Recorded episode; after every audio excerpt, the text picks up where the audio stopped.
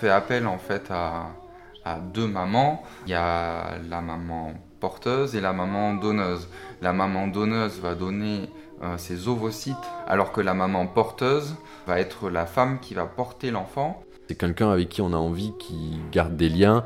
Et euh, on, a pris soin de prendre, donc que ça soit euh, par rapport à la maman donneuse ou, porteuse, quelqu'un qui accepte, et on l'a acté dans le contrat, qui accepte que le jour où l'enfant fasse la demande, il puisse la rencontrer pour savoir d'où il est quand même originaire et qui est sa génitrice. Je vous aime.